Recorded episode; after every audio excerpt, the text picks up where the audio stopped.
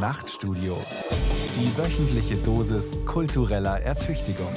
Ein Podcast von Bayern 2.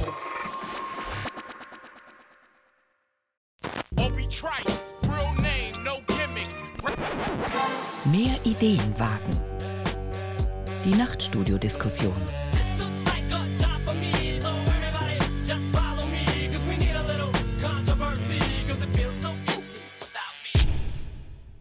Herzlich willkommen zu einer neuen Ausgabe unserer Diskussionsreihe Mehr Ideen wagen. Am Mikrofon ist Thomas Kretschmer. Die Stadt Kassel zieht mit der Documenta 15 in diesen Tagen viel Aufmerksamkeit auf sich. Der Grund ist aber nicht der angestrebte Dialog von Kunst und Publikum, wie er eigentlich geplant war für die Kunstausstellung. Der Grund ist Antisemitismus, zur Schau gestellt auf einem zentralen Platz. Und so zeigt sich, auch wenn das Bild nun nicht mehr zu sehen ist, der Antisemitismus ist weiterhin eine Realität und ein Problem in der deutschen Gesellschaft. Warum das so ist und wie der Antisemitismus zu überwinden oder zumindest zurückzudrängen ist, darum soll es heute gehen in unserer Diskussion. Vier Gäste konnte ich dafür gewinnen in der ganzen Republik. Und die vier möchte ich Ihnen gerne vorstellen von Nord nach Süd. Aus Berlin zugeschaltet ist Charlotte Wiedemann. Sie ist Journalistin und Autorin. Für die Neue Zürcher Zeitung wie auch für die Taz hat sie aus dem Ausland berichtet und sich unter anderem intensiv mit islamischen Lebenswelten beschäftigt.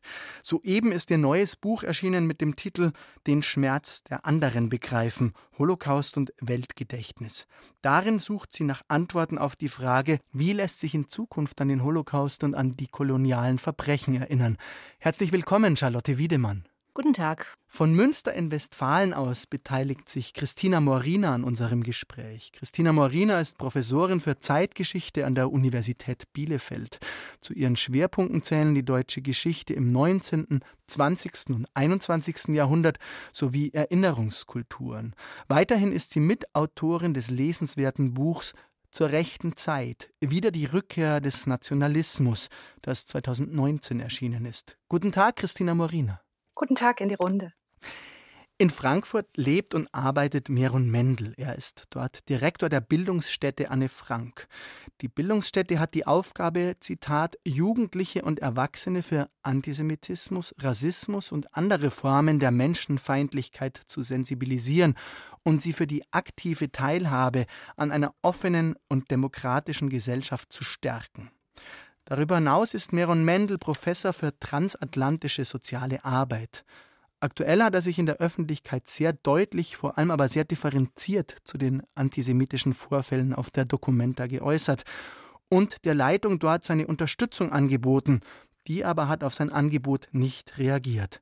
Herzlich willkommen, Meron Mendel. Hallo und Gruß Gott. Im Bayern 2 Studio in München begrüße ich Ludwig Spähnle, Beauftragter der bayerischen Staatsregierung für jüdisches Leben und gegen Antisemitismus. Er ist, Zitat, ressortübergreifend tätig und arbeitet mit allen Staatsministerien und der Staatskanzlei zusammen. Er ist Ansprechpartner von Landtag und Regierung in Fragen zum Leben von Jüdinnen und Juden und zur Situation jüdischer Gemeinden und Einrichtungen, aber auch zur Geschichts- und Erinnerungsarbeit. Ich grüße Sie, Ludwig Spähnle. Hallo, grüß Gott. Wir wollen diskutieren und ich glaube, am Anfang sollten wir einfach nochmal auf diesen Ist-Zustand schauen und den Anlass unseres Gesprächs, nämlich die Dokumente und ihren Umgang mit Antisemitismus.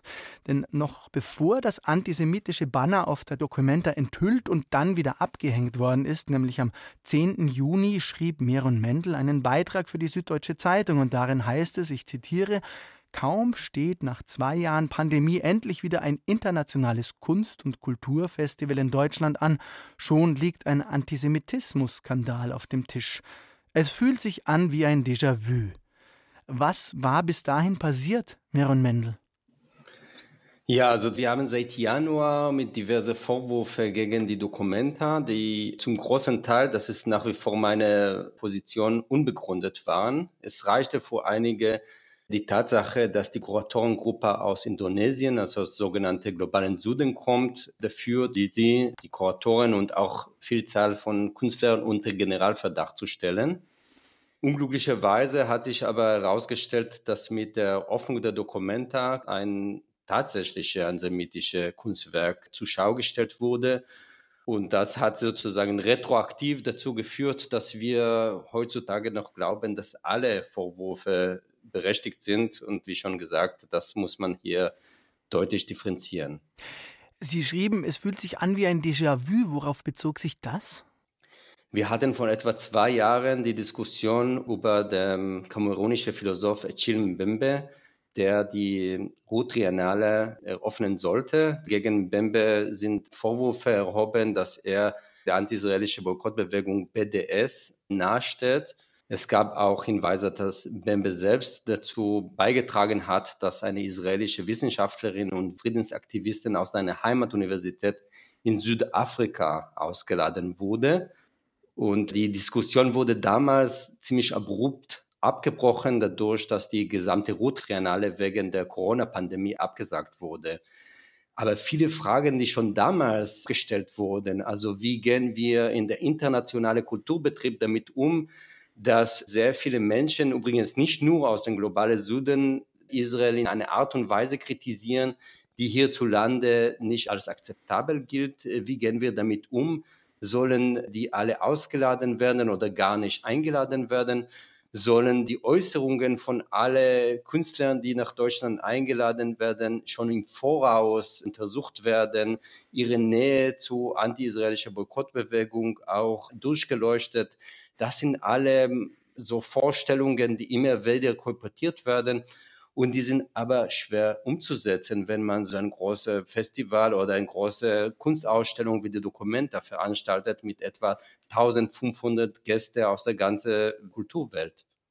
Charlotte Wiedemann, wie stellt sich das Handeln der Dokumentarleitung und des Kuratorenkollektivs Ruang Grupa für Sie dar als Auslandsberichterstatterin? Also ich bin natürlich Beobachter auch deutscher Dinge und nicht nur des Auslands. Und ich finde natürlich dieses Bild an sich und auch alles, wie das drumherum gehandhabt worden ist, extrem unglücklich, traurig, enttäuschend. Aber ich muss auch Folgendes sagen. Ich hätte mir gewünscht, wissen Sie, als es in Halle diesen furchtbaren Anschlag auf die Synagoge gab und das versuchte Massaker doch einer ganzen Menge betender Menschen, dass es genauso viel Aufregung Wochen, Wochen, Wochen lang in den Medien gegeben hätte wie jetzt. So, natürlich kann man erstmal sagen, beides ist verwerflich, aber ich sehe hier schon auch irgendwo Dinge unterschiedlicher Dimensionen. Für mich war Halle zutiefst schockierend, auch über mein eigenes Lebensgefühl als Nichtjüdin in diesem Land. Ähnliches empfinde ich jetzt Kassel nicht. Und das liegt auch mit daran, dass ich finde, die öffentliche Resonanz, also vor allen Dingen durch die Medien auf das, was in Kassel geschehen ist und auch natürlich, wie fatal schlecht es von Seiten der Dokumentarleitung gehandhabt wird, hat etwas sehr Selbstgerechtes. Also kurz gesagt, zugespitzt gesagt, die Antisemiten sind immer die anderen. Also nicht die Mehrheitsgesellschaft. Es sind eben Minderheiten, es sind Muslime, es sind Ausländer, jetzt sind es die Indonesier. Und ich wünschte mir eigentlich mehr Nachdenklichkeit und mehr Bescheidenheit in der Diskussion. Darüber werden wir sicher noch diskutieren und es aufgreifen. Ich möchte trotzdem die Frage an Christina Morina richten. Welchen Eindruck macht der Streit um die Dokumente auf Sie als Zeithistorikerin? Wird darin auch Erinnerungskultur bzw. fehlende Erinnerungskultur deutlich? Ja, sicher sind solche Debatten miteinander verwoben und Ausdruck auch immer größerer Entwicklungen, auch komplexerer Entwicklungen der letzten Jahre. Und in gewisser Weise ist die Zuspitzung jetzt ausgerechnet in dieser Dokumente, auch in diesem Zuschnitt, vielleicht auch gar nicht so überraschend mit der sozusagen Öffnung, Pluralisierung, Vervielfältigung, Irritation, Fragestellungen konventioneller Perspektiven in Bezug auf Geschichte und Gegenwart.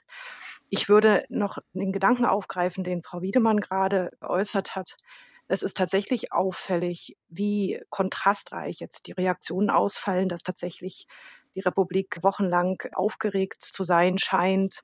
Und der Vergleich tatsächlich zu diesem Horrorereignis in Halle doch frappierend ist. Und einige der Gründe hat Frau Wiedemann angedeutet.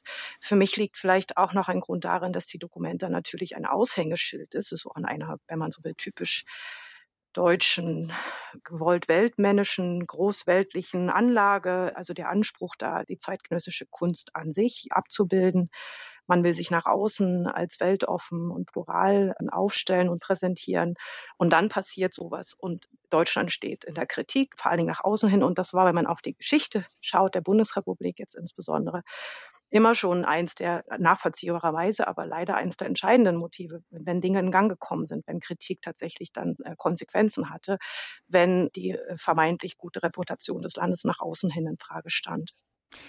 Nochmal zur Süddeutschen und zu einem Essay, den die Autorin Nele Polacek am 1. Juli veröffentlicht hat. Darin schreibt sie, die Gefahr am Antisemitismus ist nicht, dass er Gefühle verletzt, sondern dass er Leben kostet.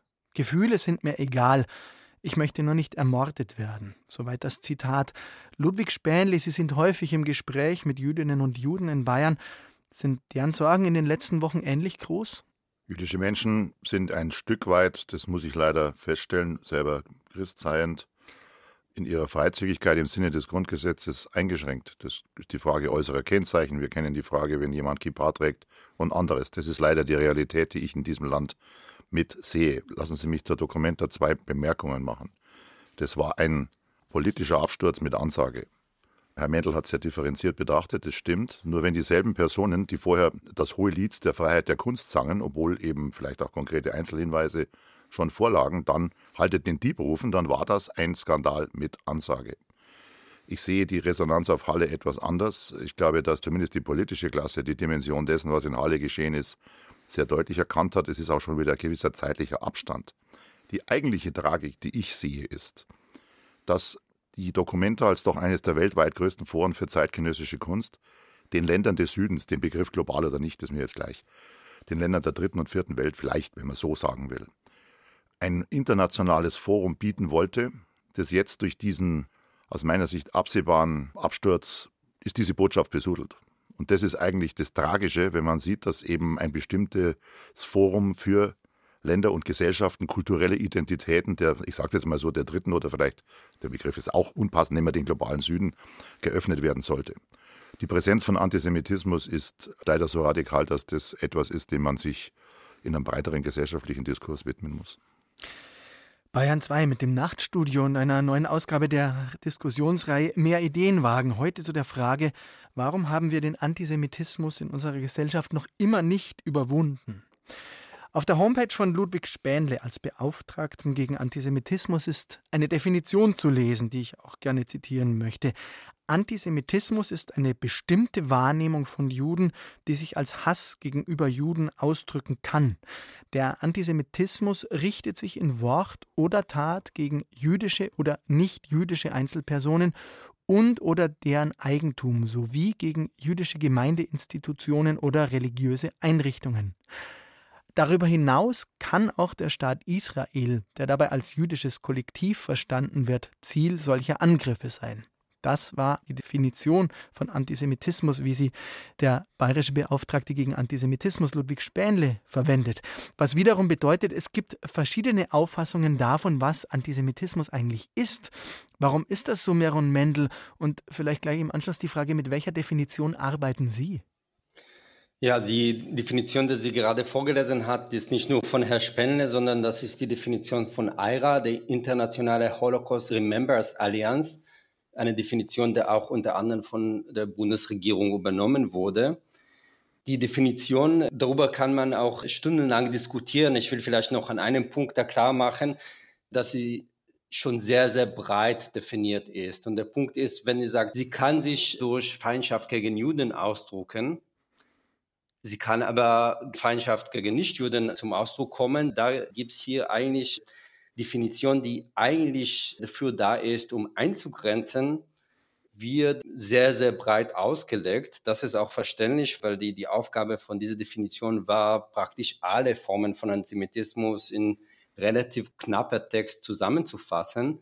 Das hat aber zum Nachteil, dass hier auch eine offene Flanke gibt, wo auch Sachen, die nicht unbedingt als antisemitisch zu sehen sind, können auch unter dieser Definition auch als antisemitisch gesehen werden. Das war auch der Hintergrund, warum äh, ein paar Jahre später nach der Veröffentlichung von dieser Definition haben sich noch viele Wissenschaftler zusammengetan und haben die sogenannte Jerusalem Declaration zusammengefasst, die sich sozusagen als Eingrenzung beziehungsweise Ergänzung der ersten Definition versteht in meiner Arbeit, ich glaube nicht sozusagen an eine Definition, die sozusagen eine endgültige Macht und Definition Macht hat, sondern wir müssen die verschiedenen Definitionen nebeneinander ziehen und immer jeden Fall, wenn man so will, also situativ dann sehen, inwiefern helfen uns die verschiedenen Definitionen, um diesen Fall zu verstehen. Wir können nicht nach dem Motto arbeiten, one size fits all oder eine Definition wird uns alles erklären, was so heftig in der Wissenschaft und in der Gesellschaft debattiert wird. Charlotte Wiedemann. Sie untersuchen in Ihrem aktuellen Buch den Antisemitismus auch aus einer globalen und internationalen Perspektive, die eben nicht rein deutsch ist. Wird er da auch anders definiert? Also ich glaube, das ist sehr schwer summarisch zu beantworten, denn wir haben natürlich alles, was sozusagen Antisemitismus und Holocaust Memory Kultur betrifft, ist natürlich alles, was aus den westlichen Staaten, also vor allen Dingen auch den USA kommt, natürlich so dominant im Vergleich jetzt zu der nicht westlichen Welt, um es mal so auszudrücken, dass es schwer ist zusammenzufassen. Aber ich glaube generell, dass eigentlich da, wo Menschen sehr sensibel sind für Rassismus, sei es eben in ehemaligen Kolonien oder auch sei es bei uns, weil sie davon betroffen sind in migrantischen Communities, dass also diese Separatstellung von Antisemitismus und Rassismus eher Verständnis und Empathie blockiert. Ich verstehe sehr wohl, welchen Unterschied es aus wissenschaftlicher Sicht gibt, nämlich dass bei Antisemitismus eben die Juden als besonders mächtig betrachtet werden und deshalb gehasst oder schlimmstenfalls ermordet werden. Und auf der anderen Seite eben bei Rassismus man sozusagen nach unten tritt. Aber so einfach ist es ja auch nicht. Ich möchte mal das Beispiel Indonesien nehmen, weil das nun wegen der Dokumenta ja auch immer wieder betrachtet wird, wo eben Chinesen also seit über 100 Jahren eigentlich eine Rolle haben, die durchaus, was eben die Vorurteile angeht, mit Juden zu vergleichen sind. Also schon die europäischen Kolonialadministratoren haben eben antisemitische Klischees benutzt für den chinesischen Wucherer, den chinesischen Händler. Und es gab und gibt also einen speziellen Rassismus gegen Chinesen, der eben durchaus Züge hat, die wir aus Antisemitismus kennen. Man fürchtet sie eben als stärker, als schlau, als vernetzt, als hinter dem Rücken anderer handelnd und so weiter. Und eben in der Suharto-Diktatur, die ja nun verschiedentlich auch im Rahmen des schrecklichen Wimmelbildes angesprochen wurde, war eben der Chinese par excellence der Kommunist. Also auch hier sehen wir Parallelen zu dem Nazi-Klischee vom jüdischen Bolschewisten. Also ich glaube, obwohl wir in der Wissenschaft eben schon diese Unterscheidung machen, fände ich es sinnvoll, sowohl für Deutschland als auch für Kommunikationen mit außereuropäischen Gesellschaften, dass wir stärker eigentlich Verständnis und Empathie betonen, indem wir die Gemeinsamkeiten herausstellen. Herr Spähnle, würden Sie sich dem anschließen, was Charlotte Wiedemann da gerade besprochen hat? Also zunächst einmal ist ja diese Definition, die auch auf meiner Website da steht, die Definition der IRA, die als Arbeitsdefinition bezeichnet wird. Das heißt, sie ist auch nicht final, sage ich mal. Wichtig ist, dass die Verbindung hergestellt wird zwischen einem auf eine Einzelperson bezogenen spezielle Form von gruppenbezogener Menschenfeindlichkeit, die, wie es gerade gesagt wurde, sich vielleicht von anderen Formen abhebt, aber eben auch mit Israel zu tun hat im Einzelfall. Es ist letztlich auch eine gesellschaftspolitische Frage. Wir haben in Bayern einen Weg eingeschlagen, der ist so, ich habe das nicht gewusst, in der äh, EU zum ersten Mal in einer Region gegangen worden, nämlich die Bundesregierung und andere Nationalstaaten haben die IRA-Definition als nicht bindend, aber als Orientierung für staatliches Handeln anerkannt. Die bayerische Staatsregierung hat es auf meinen Vorschlag hin getan als erste Landesregierung und auch in einer europäischen Region. Wir sind aber einen entscheidenden Schritt weitergegangen. Wir haben die kommunalen Ebenen angesprochen und es haben alle kommunalen Spitzenverbände diese Definition als Arbeitsorientierung angenommen. Und dann sind wir einen dritten Schritt gegangen. Also es geht schon auch um die Frage, was tue ich mit etwas, das entwickelt wurde. Wir haben nämlich über 100 Gruppen der Zivilgesellschaft, Politik, Wirtschaft, Kunst, die ganze Breite der Ehrenamtlichen bis zu den bayerischen Schützen angesprochen. Und 80 dieser Gruppen und Gruppierungen haben die Definition entweder richtig adaptiert oder arbeiten mit ihr. Der Vorteil ist, dass es einen gesellschaftspolitischen Diskurs auslöst. Ich war in so vielen Gremien wie sonst nie kaum in meiner politischen Arbeit. Es löst einen Diskurs aus zu einem Zeitpunkt, der nicht unbedingt negativ kontaminiert oder festgelegt ist, nämlich nach etwas. Und insofern ist diese IRA-Definition, die bayerische Justiz hat sie übrigens für verbindlich erklärt, schon ein Arbeitsinstrument, auch durch die Tatsache, dass die IRA ja, ich glaube, inzwischen von 37 Nationalstaaten getragen wird. Es ist ja keine völkerrechtliche Institution, sondern, wenn man so will, eine vereinsrechtliche. Die Frage der Betrachtung des Antisemitismus im globalen Kontext ist, muss man, glaube ich, ein Stück weiter fassen. Die doch immer noch Einmaligkeit dessen, was auch mit der Shoah zu tun hat. äh, die Form dessen, wie dort Menschen zu Tode gebracht wurden, die Dimension.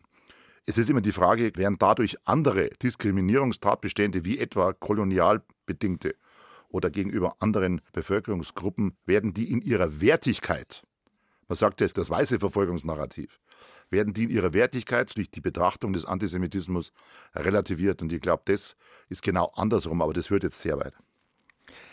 Christina Morina, wie ging denn die DDR mit Antisemitismus um? Gab es ihn da offiziell überhaupt? Weil die DDR war ja nach eigenem Verständnis ein antifaschistischer Staat.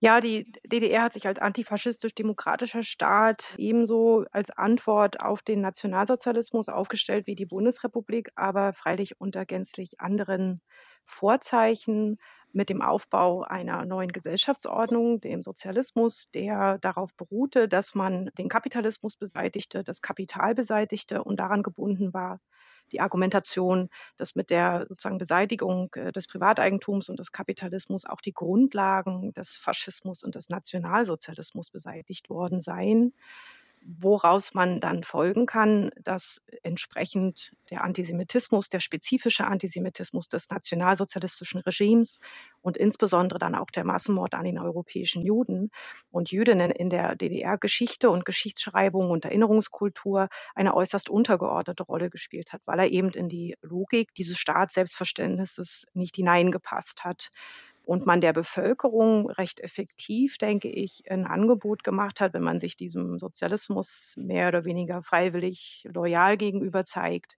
dann ist das der Weg hin zur Läuterung, zur Abkehr von dem, was vor 45 war.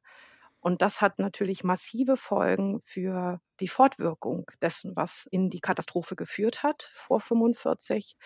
Und es gibt zur DDR-Geschichte inzwischen eingehende Studien, die zum Beispiel gezeigt haben, dass in den Jahren zwischen 46 und 1990 über 200 Mal jüdische Gräber geschändet worden sind, dass diese Schändungen ab Ende der 70er Jahre mit SS und Kreuzzeichen verbunden waren. Das ist im Zusammenhang mit Aufständen und Unruhen wie zum Beispiel 53 die wenigen Juden und Jüdinnen, die es noch gab in der DDR, durchaus pogromhafte Stimmungen wahrgenommen haben, sich bedroht gefühlt haben. Selbstverständlich ist so wie auch in der Bundesrepublik der Antisemitismus 45 nicht einfach verschwunden, sondern er bleibt eine breite gesellschaftliche Erscheinung und die Nicht-Adressierung, Nicht-Auseinandersetzung mit den Ursachen und der breiten gesellschaftlichen Basis des nationalsozialistischen Gewaltregimes in der DDR hat Folgen, die man bis heute sieht. Denn wenn man sich die demografische Forschung, die sozialpsychologische, die Einstellungsforschung anschaut, dann ist wirklich frappierend, wie also etwa der klassische, wie es in diesen Studien heißt, der sogenannte klassische Antisemitismus in Ostdeutschland doppelt so hoch gemessen wird, ungefähr wie in Westdeutschland.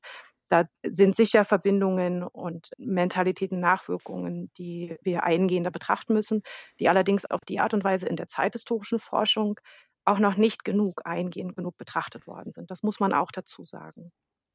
Was wäre der erste Schritt, um die eingehender zu betrachten? Wo würden Sie da ansetzen?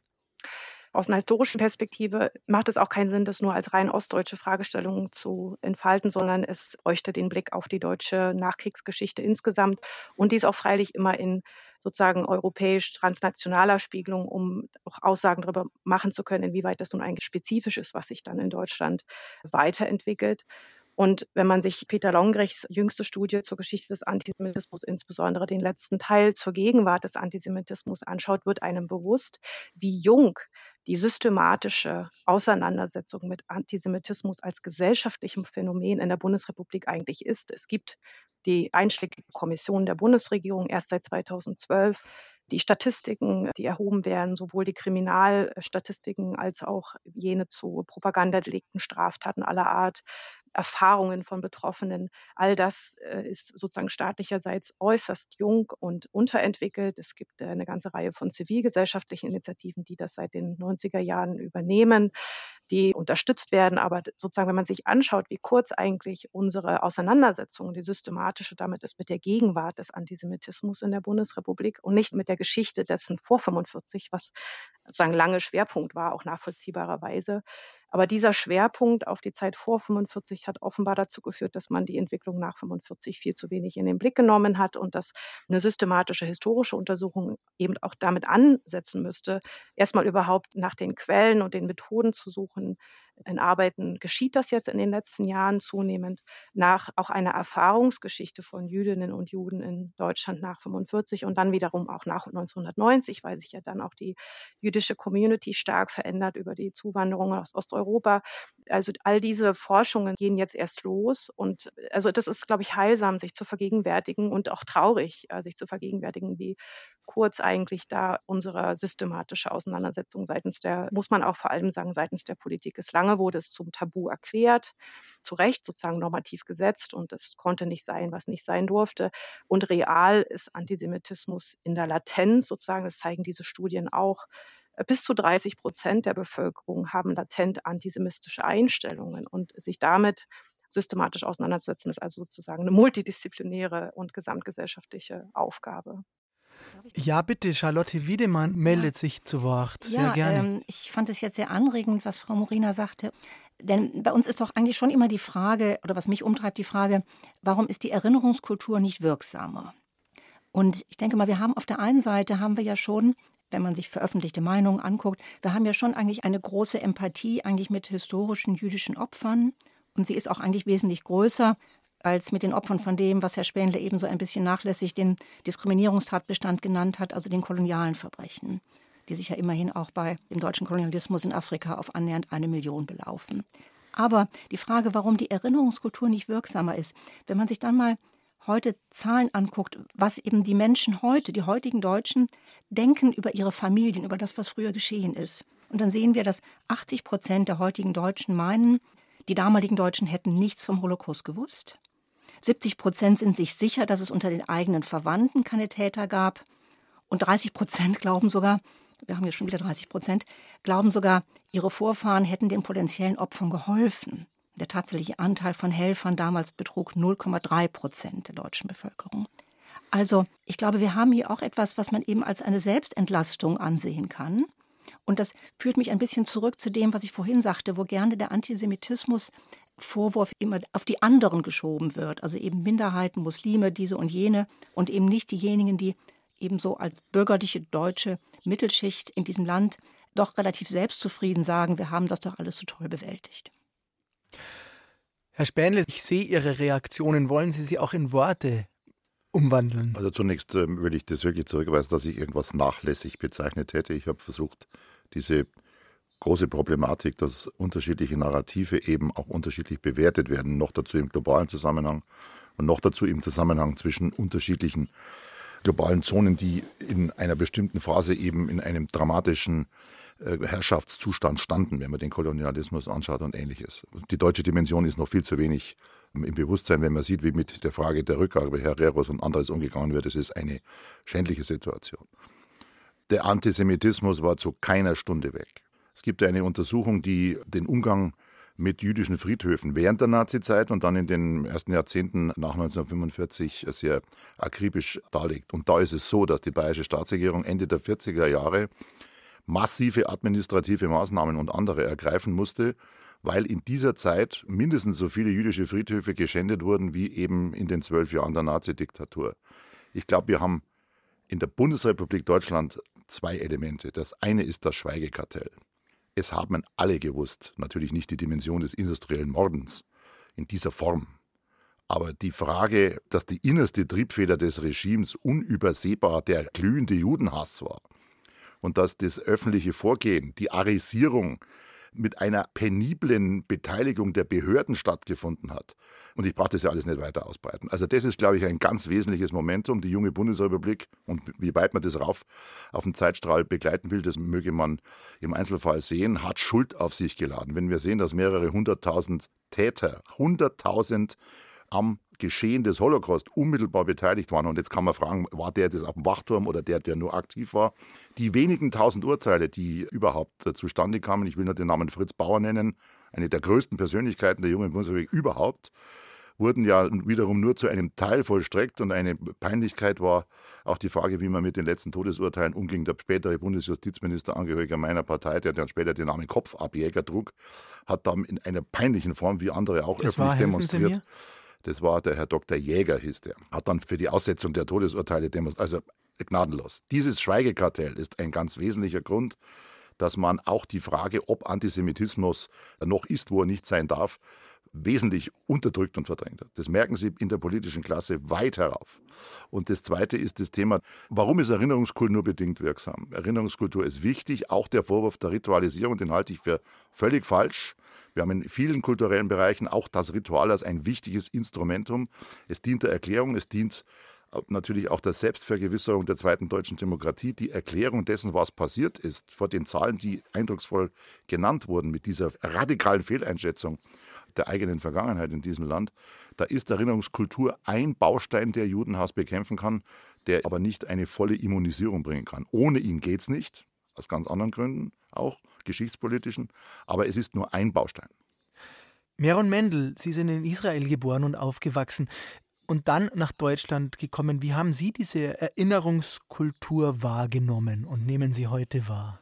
Ja, vielleicht zunächst will ich gerne auch diese verbreitete Meinung widersprechen, dass eine Erinnerungskultur so eine Art von Immunisierung gegen Antisemitismus leisten kann und leisten soll. Erinnerungskultur ist erstmal, wie es heißt, eine Erinnerungskultur. Es geht um die Vergangenheit, es geht auch um gewisse Trauerarbeit, von was dann bis 1933 hierzulande war und nicht mehr existiert und wird nicht mehr in dieser Form wieder entstehen. Und das ist sozusagen das Erinnerung an Menschen, die in dieser Art und Weise industriell vernichtet wurden.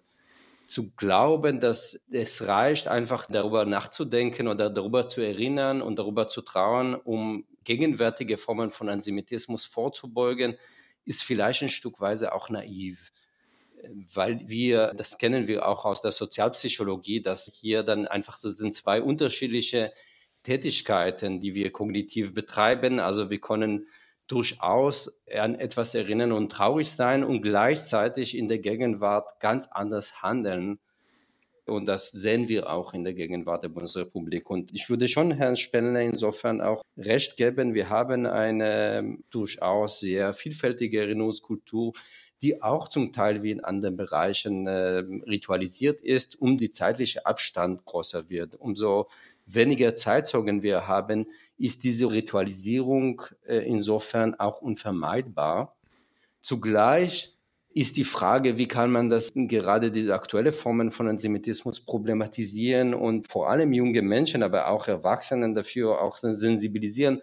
Wie kann ich selbst das reflektieren in meinem Handeln? Weil ich würde schon sagen, die überwiegende Mehrheit will nicht antisemitisch sein oder antisemitisch handeln, sondern wir werden von Vorurteilen geleitet, die unbeabsichtigt sind. Wir können diese Vorurteile vielleicht nicht komplett verschwinden lassen. Antisemitismus ist und bleibt Teil der Gesellschaft. Es wurde derzeit 30 Prozent erwähnt. Aber wir können aber Vorurteil bewusst sein. Also dann gerade uns selbst erwischen, wo werde ich von meinen Vorurteilen äh, geleitet, wo lasse ich so bestimmte Bilder oder Narrative, die, die so verbreitet sind, auch auf mich einwirken. Und äh, ich urteile da eine Person nach seiner Religionszugehörigkeit oder nach einem bestimmten Kleidungsstück äh, wie Kippa in ganz andere Art und Weise, als wenn die Person das nicht hat. Danke, Meron Mendel. Ich möchte gleich mit Ihnen allen in der Gegenwart sein und die Fragen zur Gegenwart stellen, aber noch einmal ganz kurz ein historischer Exkurs mit Christina Morina, weil das, was wir gerade gehört haben, über diese wirklich erstaunlichen Zahlen, dass so viele Menschen ihre eigene Familie sozusagen in Unschuld sehen, würde ich gerne in Verbindung bringen mit einer These von Götz Ali, die ich hoffentlich richtig hinbekomme, der in seinen Forschungen nachweisen konnte, wenn ich es richtig im Kopf habe, dass ein ganz wesentlicher Grund für die heimliche Zustimmung äh, der Menschen zum Nationalsozialismus und zur nationalsozialistischen Diktatur war, dass ein erheblicher Teil der deutschen Bevölkerung durch die Arisierung, also durch den Diebstahl von jüdischem Eigentum, das dann den Deutschen übergeben wurde, einfach an Wohlstand dazugewonnen haben und das sozusagen ein stilles Einverständnis ermöglicht hat. Wäre das ein Ansatz, um da nochmal genauer hinzuschauen, sozusagen auch in einzelnen Familiengeschichten als Aufgabe, als Arbeit?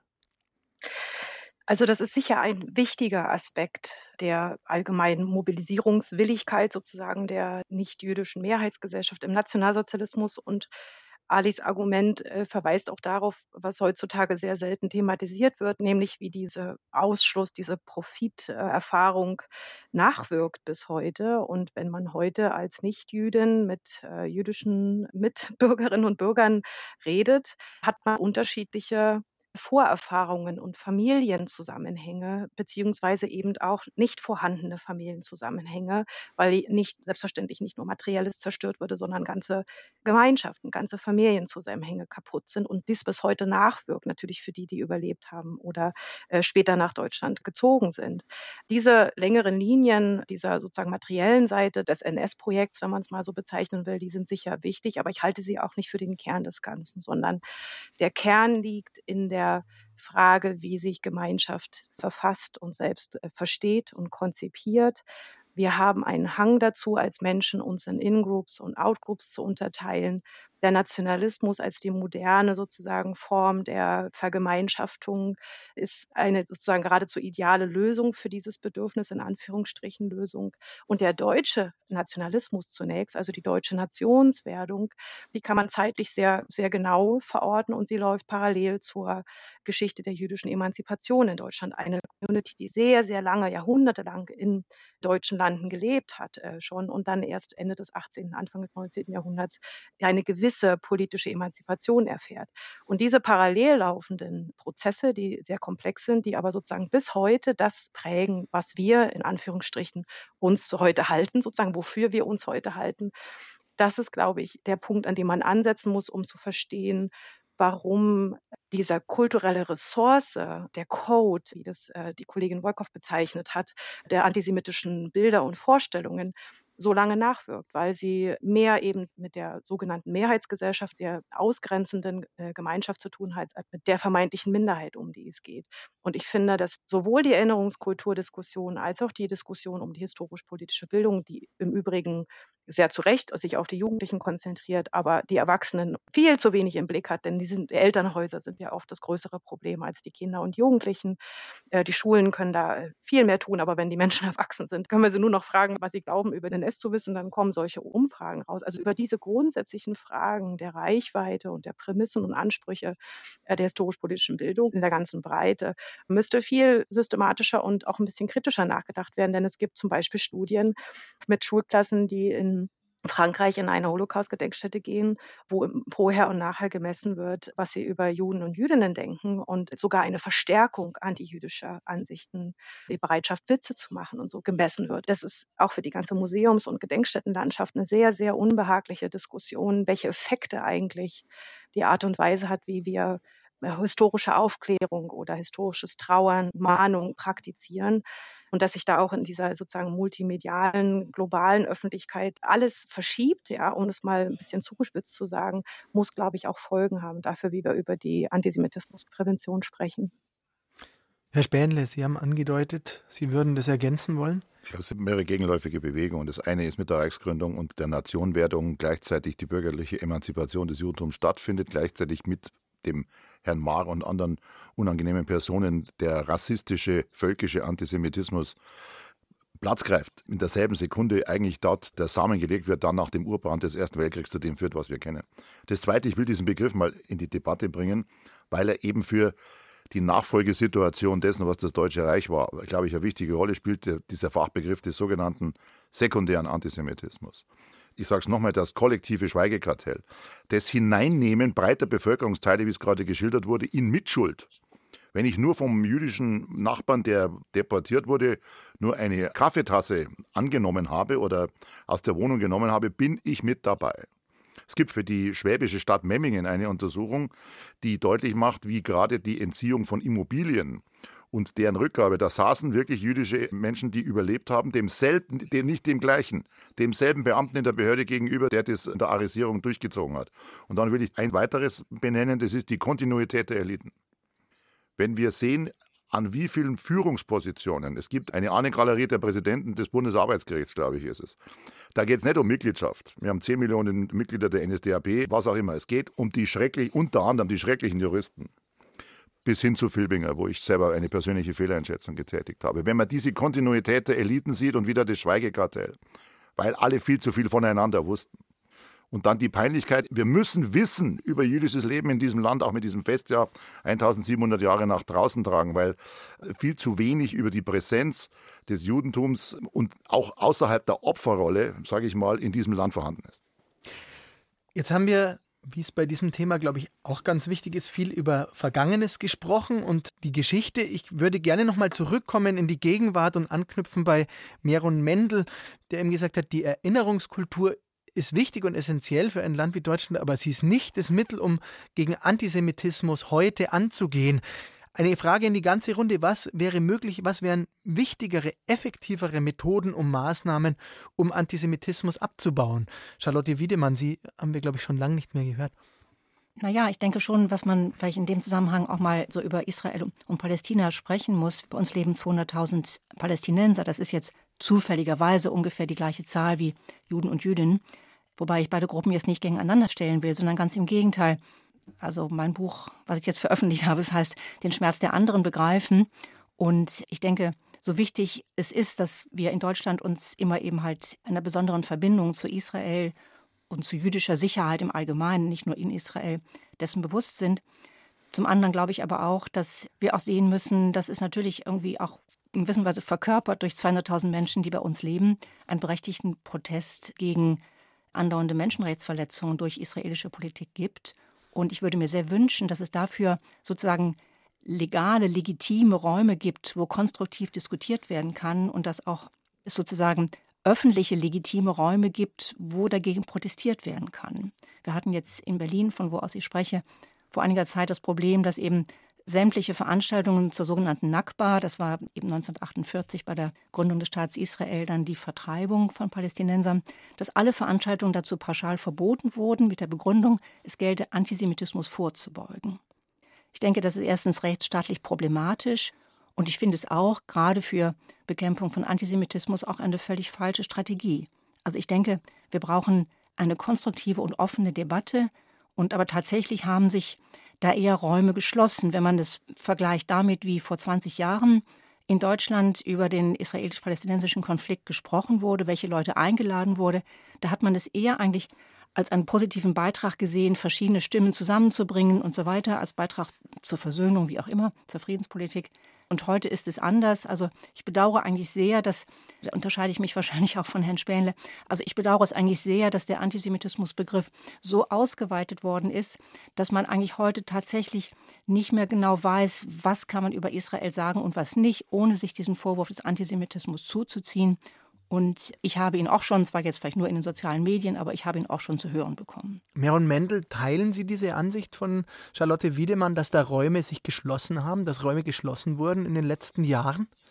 Ja, ich würde insofern diese Einschätzung teilen, dass tatsächlich die, ähm, wir sehen gerade, dass Protest gegen Israel von palästinensischen oder auch von anderen migrantischen Communities immer mehr in die Kritik gerät. Und das hat zwei Gründe. Und da werde ich vielleicht auch äh, Frau Wiedemann leicht widersprechen. Das hat zum einen mit einer undifferenzierten Haltung in der palästinensischen und migrantischen Community. Wir sahen in den letzten Jahren, wie schnell eine berechtigte Protest gegen Israel zu offenen Antisemitismus abdriftet. Wir hatten im Mai vergangenen Jahr die Szenen, dass vor Synagogen Scheiß Juden gerufen wurden, während in Gaza Krieg herrschte. Also dass man in diese Communities oft nicht in der Lage ist, zwischen der Kritik an der Politik Israels, und Kritik an die Siedlungsbau oder die kriegische Zustände mit den Palästinensern und eine offene Antisemitismus gegen Juden, die hier leben, gegen die jüdischen Gotteshäuser und gegen Juden als solchen. Und hier muss man einfach einen Reflexionsprozess innerhalb der palästinensischen und innerhalb der migrantischen Community investieren, Das tun wir auch. Wir gehen in Moscheegemeinden und reden mit den Leuten und versuchen sie genau zu diesem Thema zu sensibilisieren. Also das ist Zum ganz anderen, konkret etwas, was Sie machen mit der Bildungsstätte Anne Frank. Genau, in der Bildungsstätte Anne Frank arbeiten wir sehr eng mit Moscheegemeinden zusammen und versuchen dann in Workshops, aber auch in Gesprächen mit Imamen genau an diesem Punkt anzusetzen. Die Kritik an Israel, auch die Aufregung über äh, die Verhältnisse, die in äh, Israel und Palästina herrschen, über die andauernde Besatzung, ist völlig legitim. Da muss man aber höllisch aufpassen, dass dieser Unmut oder dieser Ressentiment nicht gegen Juden hier gerichtet wird, weil sie Juden sind. Wir hatten auch die Situation beispielsweise in Wuppertal, wenn drei Palästinenser einen Molotow-Cocktail an der hiesige Synagoge geworfen haben und dann zu ihrer Verteidigung gesagt haben, das war eine Kritik an der Stadt Israel. Und was es wirklich erstaunlich ist, dass genau diese Behauptung von der Landesgericht und später von der Oberlandesgericht als berechtigt gesehen wurde. Es wurde von der Oberlandesgericht bescheinigt, dass diese Tat nicht antisemitisch motiviert ist. Und wenn dieses Signal von unserem Rechtssystem gesendet wird, wenn gesagt wird, ein Molotow-Cocktail an eine Synagoge ist anti-israelisch, aber nicht antisemitisch, dann haben wir einfach ein Problem hier. Dann werden einfach die Grenze verwischt und dann brauchen wir genau hier eine bessere Tools, um diese Differenzierung zu treffen. Und deswegen geht es mein Appell sowohl an die Communities, an palästinensische und äh, vor allem muslimisch geprägte Länder, dass hier eine Sache mit der anderen vermischt wird, aber auch an die Mehrheitsgesellschaft. Da müssen wir in Fallen, wenn die Kritik an Israel nicht antisemitisch ist, darf sie nicht in die Schmuddelecke gedrängt werden. Da darf sie nicht als solche delegitimiert werden, und sie darf nicht, also die Kritik an Israel darf nicht gleich als antisemitisch gleichgesetzt werden. Und an diese Dualität, in dieses Spannungsfeld müssen wir gerade ansetzen, wenn wir gegen Israel bezogenen Antisemitismus arbeiten wollen. Um zum Schluss zu kommen, mit Blick auf die Uhr, ich glaube, es herrscht Eindeutigkeit in dieser Runde, dass Antisemitismus noch immer ein Problem ist und ein Problem, dem fast alle wesentlichen Gruppen der Gesellschaft entgegentreten wollen. Wie kann das funktionieren? Was ist aus Ihrer Sicht jeweils zu tun? Ich würde Sie alle noch um ein kurzes Schlussstatement bitten und bei Ludwig Spähnle beginnen. Zivilgesellschaftlicher Prozess, der sich mit dem Kern auseinandersetzt, schulische Bildung verstärken. Wir brauchen für die Zielgruppenorientiertheit im öffentlichen Dienst, im Ehrenamt, in der Wissenschaft zielgenaue weitere Informationen, der wehrhafte Rechtsstaat. Und am Schluss schlage ich, was in Sachsen-Anhalt bereits geschehen ist, ein Staatsziel, Unterstützung des jüdischen Lebens und Bekämpfung des Antisemitismus vor. Für Bayern habe ich diesen Prozess angestoßen. Dass es sozusagen in der Verfassung verankert ist. Ja. Charlotte Wiedemann, was sollte aus Ihrer Sicht geschehen? Unter dem Gesichtspunkt der Empathie würde ich mir wünschen, dass wir uns ab und zu mal überlegen, oder ich sage es für mich in der Ich-Form, wenn ich Palästinenserin wäre, könnte ich immer wirklich ganz klar unterscheiden, was jüdisch und was israelisch ist. Zumal dann, wenn ich in Deutschland protestiere, dann immer eine Israel-Fahne vorgehalten wird. Das fände ich schön, da mehr Nachdenklichkeit walten zu lassen. Christina Morina, was wäre aus Ihrer Sicht wesentlich zu tun? Ja, also ich habe keine Maßnahmenvorschläge, sondern ein Grundsatzgedanke. Ich glaube, man darf nicht vergessen, dass der Antisemitismus eine antimoderne Weltanschauung ist, die bis in die Antike zurückreicht, sozusagen bis ins frühe Mittelalter, aber eine Reaktion auf die Moderne ist und in der Form die Feindschaft gegen ein vorgestelltes, ein imaginiertes Kollektiv, das der vermeintlichen Juden für all das steht, was als moderne Elende wahrgenommen werden. Und daraus speist sich ja auch sozusagen seine Langlebigkeit und seine Verfehlbarkeit und mit der Zeit nach 45 auch das Nicht-Verschwinden, sondern im Gegenteil das wieder sich auch verstärken und intensivieren. Und ich glaube, man muss deutlich machen, was da passiert, wenn eine Synagoge in Münster quasi automatisch identifiziert wird mit dem, was in Israel passiert und dafür Menschen, die diese Synagoge betreten, Angst um ihre Sicherheit und ihr leibliches Wohl haben müssen. Also diese Identifikation des Bösen in äh, konkreter oder abstrakter Form, was Antisemitismus ausmacht, was sich dann auch in diesem Kunstwerk der Documenta-Kuratoren eben auch zeigt, die Verkörperung Israels als das Böse, diesen Denkfiguren, diesen Bildern, kollektiven Bildern, die visueller und auch semantischer Art sind, die muss man viel stärker thematisieren, auch wenn das komplex ist. Aber ich glaube, man muss sie eben unterbrechen für die Breite der Gesellschaft und den Leuten vor Augen führen, wie das Nele Polacek in ihrem Artikel gemacht hat, dass dieser Maler, von dem sie am Anfang sprach, sagte, die Juden haben alle das Geld. Und wenn man ihn konfrontiert damit, das in sich zusammenfällt, was da an Denkfiguren vorhanden ist. Und dann ist es eben auch etwas, was sich eben auch nicht nur auf die Ausgrenzung und Diskriminierung von Juden und Jüdinnen bezieht, sondern diese Art der gruppenbezogenen Ausgrenzungsvorstellungen und auch Selbstvorstellungen führen natürlich auch zur Diskriminierung anderer Gruppen und in allen Gesellschaften, in aller möglicher Vielfalt sozusagen tritt es als Problem auf und sollte als solches auch angegangen werden. Weil Sie ihn gerade noch angesprochen haben. Den Artikel von Nele Polacek vom 1. Juli finden Sie natürlich online. Und Christina Morina hat ihn auf Twitter als Kanontext bezeichnet, wenn ich mich richtig erinnere. Ja. Ich glaube, dem würde ich mich sofort anschließen. Und übergebe jetzt das Wort Meron Mendel. Ja, ich kann mich sehr gut Christina Marina anschließen, weil wenn man Antisemitismus nicht nur an Feindschaft gegen Juden versteht, sondern als Angriff gegen unsere Demokratie versteht, vor allem Angriff auf jede liberale Werte, was wir hier brauchen, das verstärkte Demokratiebildung, wir brauchen mehr Toleranz und das wird sozusagen nicht nur den Juden sozusagen zugutekommen, sondern die gesamte Gesellschaft, vor allem diejenigen, die vor Liberalismus und Aufklärung eintreten wollen. Vielen Dank Ihnen allen, dass Sie an dieser Diskussion teilgenommen haben. Christina Morina, Charlotte Wiedemann, Meron Mendel und Ludwig Spähnle. Charlotte Wiedemanns Buch zum Thema mit dem Titel Den Schmerz der anderen begreifen ist im Propyläen Verlag erschienen und kostet 22 Euro. Am Mikrofon verabschiedet sich Thomas Kretschmer.